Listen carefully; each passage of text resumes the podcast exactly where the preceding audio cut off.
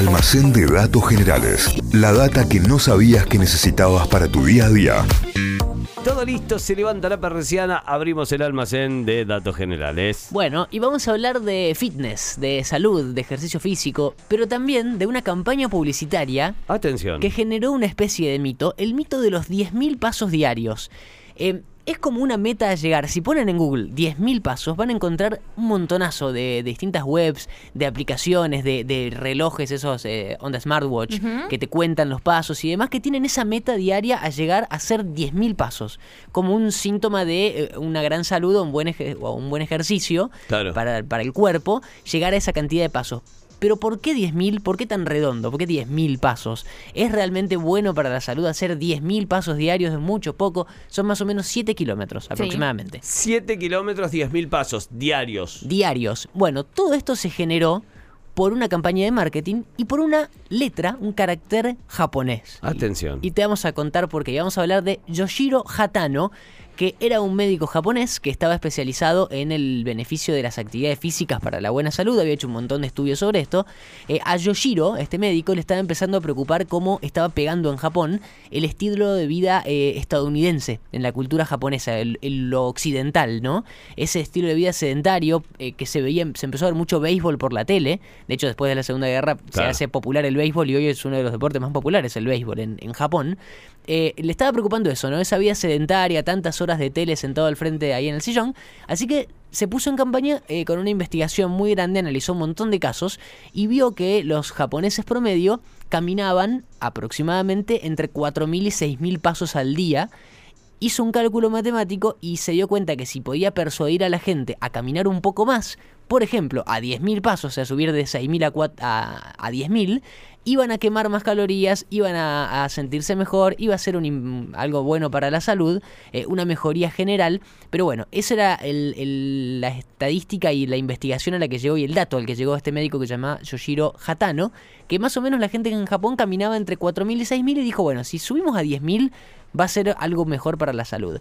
Ese estudio llegó justo en un momento en el que el cuidado de la salud eh, general, salud cardiovascular y demás estaba en auge en Japón porque estaban cerca y se estaban realizando los Juegos Olímpicos del 64, que se hicieron en Tokio, como los que vienen ahora. Ya hubo unos Juegos Olímpicos en Tokio en el año 1964. Después de los Juegos, se vio un interés muy fuerte en la gente, de, de- en la actividad física, se empezó a interesar mucho así en la, en la salud, eh, y como intentando un cambio de paradigma, ¿no? De esto que veía el médico Claro. antes, de ese estilo de vida sedentario que estaba pegando. Y fue en este contexto que una empresa japonesa que se llama Yamasa, que hacía relojes, no es Yamaha, no es la de las motos, eh, ni la de los órganos, no sé si es la misma, eh, hacía relojes. Esta empresa advirtió esa demanda de, de la gente de, la- de buena salud y de repente empezó a fabricar podómetros. eh, y no paraban de subir la demanda de podómetros.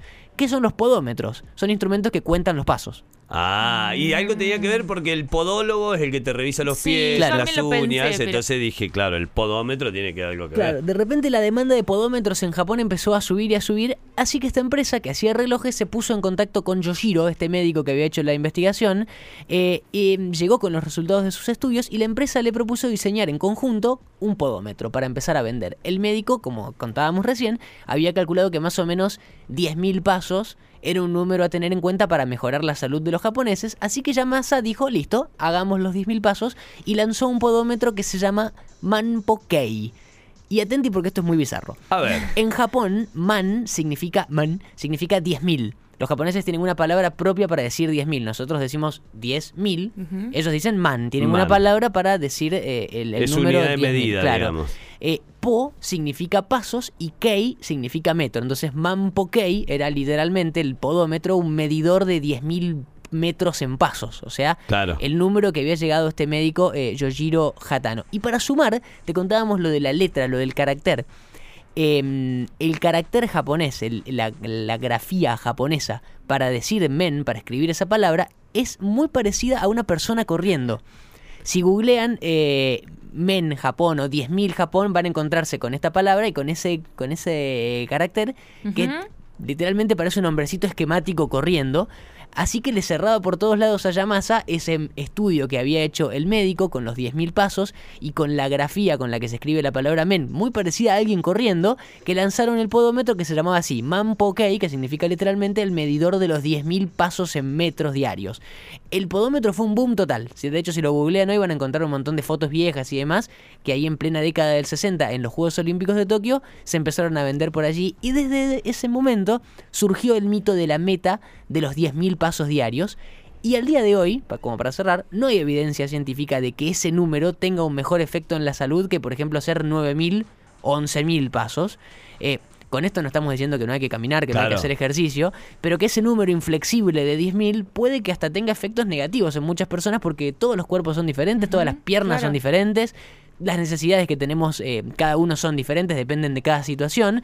Eh, alguien, por ejemplo, que, que haga ejercicio más seguido, los 10.000 pasos diarios, capaz que sea muy fácil de llegar, y otra persona que le cueste más puede que se frustre al toque, que no llegue a los 10.000 y abandona la práctica, cuando a lo mejor en esa situación particular con muchos menos pasos ya estaría siendo un gran cambio. Así que bueno, eh, es para tener en cuenta eso. Si vos googleás hoy 10.000 pasos diarios, te vas a encontrar con 1000 apps que te vas a poder bajar al celu, que te van a contar los pasos y te van a decir llegaste o no. Lo cierto es que no hay evidencia científica de que haga bien y ese número mágico de los 10.000 pasos no surgió por estudios científicos sólidos, sino por una estrategia de marketing y por un carácter japonés, una letrita que parece una persona corriendo. Ahí tenés, sacala a pasear. Y es tal cual lo que dice el Santi con respecto, porque después no cumplís el número de los 10.000 pasos y ya después te genera una ansiedad de que no, no está llegando. Hoy hice todo mal, no llegué. ¿Cuántos hiciste? 9.800, me faltaron 200 pasos, ¿me entendéis? No. Y ya estaba re bien con esa cantidad. Así que excelente el dato porque también te aporta a la salud. Así es el almacén de datos generales. ¿eh? Una locura y hoy la Euge no te tiró ninguna referencia a Harry Potter. No, ¿eh? chicos, no lo estaba pensando, pero déjame, mañana te lo digo. No te abrió ninguna despensita dentro del almacén, almacén de datos generales que llega como siempre con el Santi y que van a poder encontrar en Spotify. Nos buscan como Notify Diario, almacén de datos generales y ahí vas a tener toda la data a través de nuestros podcasts. Almacén de datos generales, la data que no sabías que necesitabas para tu día a día. Inventos, curiosidades de la historia, estudios increíbles de la ciencia, lugares raros del mundo y un montón de locuras más. Todo eso podés conseguir en el almacén de datos generales de Santi Miranda.